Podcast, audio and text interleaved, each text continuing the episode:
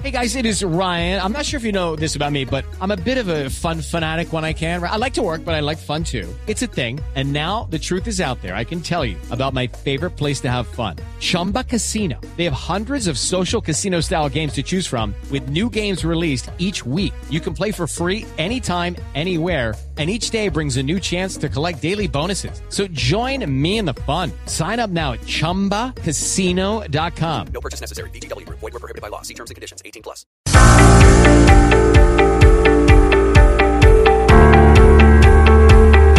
10.46 minutos y así es. Aquí en Mañanas Blue, cuando Colombia está al aire, somos bicentenario. Y por esa razón hemos querido llamar al doctor Javier Guerrero. ¿Quién es el doctor Javier Guerrero? Es sociólogo, doctor en historia. Este sí le podemos decir doctor de verdad, ¿no, Pombo? Porque en Colombia tenemos la manía de decirle doctor a todo el mundo. Pues al doctor Guerrero sí le podemos decir doctor de verdad. Es investigador de los conflictos colombianos del siglo XX y el siglo XXI. Es director del doctorado de historia de la UPTC y presidente de la Asociación Colombiana de Historiadores y del que tiene en sus manos el desarrollo de la cátedra de historia. Mejor dicho, doctor Guerrero, usted está lleno de pergaminos. Bienvenido a Mañanas Blue. Bueno, muchas gracias y una iniciativa maravillosa. Déjenme aclararle que yo ya no soy el director del doctorado ya no soy el presidente de la asociación, pero soy miembro de la Junta Directiva y de la Academia también, de, la Academia Colombiana de Historia. Pero maravillosa la iniciativa y me parece fundamental y sobre todo que el país entienda la oportunidad que significa el Bicentenario. Pero entonces ayúdenos usted, doctor Guerrero, a entender esta oportunidad maravillosa que es conocer el, bicentenario. O sea, ¿por qué es importante que empecemos los colombianos a escudriñar un poco más en nuestra historia y a conocerla de verdad a propósito de este bicentenario que estamos celebrando en el 2019 que estamos arrancando? Lo primero que tenemos que saber es qué es el bicentenario y a qué se llama el bicentenario. Son los 200 años de la invención de más de 20 repúblicas latinoamericanas. Eso es, planetariamente, eso tiene un significado mundial fundamental. Esto no es cualquier conmemoración. Entonces, la gente no entiende que históricamente el proceso bicentenario empezó con el movimiento de los comuneros y terminó con la disolución de Colombia, la primera Colombia o Gran Colombia. Entonces, este es un proceso dificilísimo de invención de la República. La República solo existía inventada en los Estados Unidos con la, las primeras constituciones republicanas. Luego se va a la Revolución Francesa, pero eso es invento americano. Y nosotros ya estamos inventándonos una democracia distinta. Y con los cabildos abiertos, con una serie de fenómenos y una conjunción de situaciones, como el secuestro de Fernando VII por parte, en 1808 por parte de Napoleón, se presenta una coyuntura de unos 10 de unos eh, 12 años de muchas luchas por la construcción de una república latinoamericana, no la República Federal Norteamericana ni la República Francesa unitaria y napoleónica, los dos modelos, sino una nueva república que es inventada a partir de, la, de dos constituciones que son de la Nueva Granada, la de abril de 1911, que es monárquica, y la primera constitución republicana de América Latina, que es la de las Provincias Unidas de Tunja de del 9 de diciembre de 1811. Entonces, allí empieza un proceso de efervescencia, de ideas y de arquitectura democrática que no se había dado nunca en América Latina. Doctor Guerrero, ¿de dónde procede la historia tal como la aprendemos en el colegio? Es decir, ¿quién la redacta y uno cómo hace para analizar o para darse cuenta si hay posibles vacíos o, digamos, fragmentos de la historia que no están bien contados? Bueno, primero hay un cuerpo de historiadores que van construyendo una disciplina. Eh, siempre ha habido un oficio de historiador. Eh, desde Heródoto en adelante encontramos, encontramos gente dedicada a hacer historia, entendida desde diferentes ópticas, es una interpretación del pasado. La historia se basa en vestigios que van quedando de los hechos, porque los hechos desaparecen inmediatamente, y hay profesionales, han construido desde todos estos siglos, más de cinco siglos, una disciplina cuya misión es recuperar la memoria de las sociedades. Entonces, ese cuerpo de, profesionales, digámoslo así, que en la vida moderna son profesionales, eh, eh, construyen un discurso, llamémoslo así, pero allí hay un campo de batalla, hay discursos hegemónicos y contrahegemónicos de los hechos, de la interpretación de los hechos, hasta construir un consenso. La idea es que las naciones modernas construyen un discurso común, un discurso histórico común sobre la base de las evidencias históricas. Entonces, ese es lo importante tenerlo claro. Eso no es cualquier discurso. Es más, para nuestra Asociación Colombiana de Historiadores, para, la, para muchos miembros de la Academia de Historia, la historia no es cualquier discurso, ni es cualquier relato. Es un método riguroso de mirar el pasado para reflexionar sobre soluciones a grandes problemas del presente. Entonces, eso no es cualquier cosa. Y este debate eh. que está viviendo Colombia me parece muy positivo. Que una pequeña inexactitud de un gobernante, muy importante en un contexto internacional, en una visita internacional, una palabra inexacta, usada, da, desata un debate. Lástima que no lo vimos en positivo.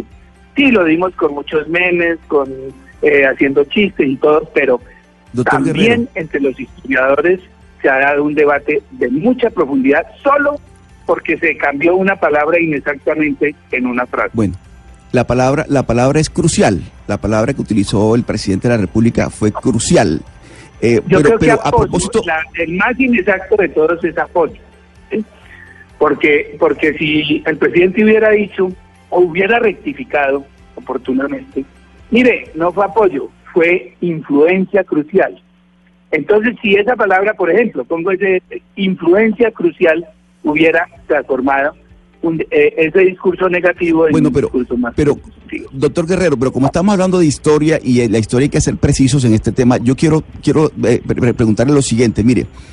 Cuando se habla del bicentenario, ¿por qué pasamos por alto el bicentenario de la independencia de Cartagena, que fue mucho antes, que fue el 11 de noviembre de 1811? ¿Por qué la historia oficial se queda con el bicentenario del 7 de agosto del 1819? Porque ahí está la primera parte de mi intervención. Porque el proceso bicentenario, estamos conmemorando un proceso de 200 años de que va desde los comuneros, en 1780, hasta 1830. La primera parte, de, digamos que este proceso tiene tres partes, eh, tres grandes campos. La primera se llama, se llama el junquismo. Se eh, fue secuestrado el rey por Napoleón. Hay un vacío de poder, se crean juntas regentes en toda América. Y aquí también eh, la Nueva Granada no fue la excepción. hay un vacío de poder en la corona y entonces se crean juntas de regencia, muchas juntas de regencia. En la Nueva Granada hubo muchas juntas que rápidamente se transforman en juntas revolucionarias en el 10. En el 10 algo pasa y las juntas de regencia se convierten en juntas revolucionarias que declaran gritos y declaraciones de independencia. El de Cartagena es muy importante, pero también fue importante el de Santa Fe, el del Socorro, el de mucha, el de eh, en, en, el sur, en Picalito, en muchas zonas hubo gritos de independencia, pero constituciones fueron muy pocas. Las constituciones fueron la de Dinamarca. Esas, esos gritos tenían que transformarse en constituciones eh, para que se convirtieran en voluntad real de poder independiente. Y de lucha, dos, dos, dos fases tiene esta etapa, que es la lucha anticolonial y la lucha republicana es decir, antimonárquica y anticolonial. Profesor, perdóneme y le pregunto sobre eso. Es que existe una ley muy vigente, por demás que la 1874 del 2017, que seguramente usted conoce, que obliga a que se imparta la enseñanza obligatoria de historia. Uno de los propósitos de la ley, dice, es la reconciliación y la paz en nuestro país. Pregunto, ¿usted no cree que la historia, en vez de unirnos por tantas interpretaciones que tiene, nos puede incluso dividir como nación? Bueno, primero que todo, como presidente de la Asociación Colombiana de Historiadores, con la Academia Colombiana de Historia, con el presidente de entonces, que era Juan Camilo, nos aliamos para presentar esta ley y nos apoyó con el mismo apoyo, una eh, conjunción de voluntades con una senadora que hizo la propuesta y se tramitó una ley excepcionalmente interesante. Primero, que es una ley que modifica la Ley General de Educación. Y es una ley que restaura obligatoriamente la enseñanza de la historia que en 1984, en el gobierno de Belisario de Tancur, se abolió por el decreto 1002. Es decir, desde el 84 no enseñamos historia. Se hizo una cosa que se llamaba ciencias sociales, que era cívica, geografía e historia, y se volvió otra cosa, sin la enseñanza propiamente de la historia. Entonces la asociación y la academia dimos la pelea y fuimos apoyados por una senadora que se, se volvió proponente de la ley y es la única ley en muchos años, pues una, no la única, pero una de las pocas leyes en muchos años en este país tan polarizado que fue aprobada por unanimidad en sus cuatro vueltas. Hubo una conciliación y le quitaron los dientes eh, por intervención del Ministerio de Educación de entonces. Pero, pero yo digo que la ley sigue siendo vigente y tiene un problema. Está vigente, pero el Ministerio desde junio de este año que tenía que producir el decreto reglamentario de una comisión que se crea, Comisión Asesora para la Enseñanza de la Historia, no lo ha reglamentado. Si usted entra a la página del Ministerio, allí encuentra es que para reglamentar máximo en junio, el 23 de junio, tenía que expedirse la, la reglamentación y nosotros participamos muchas organizaciones, los maestros, los sindicatos, las negritudes, los indígenas, etcétera, todos participamos en cinco mesas de trabajo con el ministerio no se ha producido el decreto reglamentario. Pero, pero eso no quiere decir que la ley no esté vigente y que además, por acción de cumplimiento, podríamos a cualquier rector de cualquier institución educativa obligarlo a enseñar de 0 a 11 en todos los grados la historia, la historia de Colombia y el contexto de la historia de, de América. Pues qué bueno. Qué bueno, doctor Guerrero, porque precisamente por eso lo estamos llamando, por la importancia de conocer eh, la historia. Y qué bueno esta noticia que usted nos está dando entonces, que a pesar de que llevamos tantos años sin tener una cátedra de historia en los colegios en nuestro país, pues esa cátedra regresa, porque es bueno que conozcamos nuestra historia como usted nos ha explicado en toda esta intervención y por esa razón aquí en Mañanas Blue cuando Colombia está al aire queremos tener esta iniciativa de ser bicentenario y durante todo el año poder hablar con personas como usted para entender un poco más qué fue lo que pasó en nuestro país. Así que muchas gracias por habernos atendido esta mañana aquí en Mañanas Blue. Antes de que te vayas, quiero hacerte una propuesta de orden nacional. El bicentenario debiera ser el punto de encuentro de todo el país. En, eh, la ley del de, el Estatuto de la Oposición permite que haya una concertación del plan de desarrollo entre el gobierno y la oposición.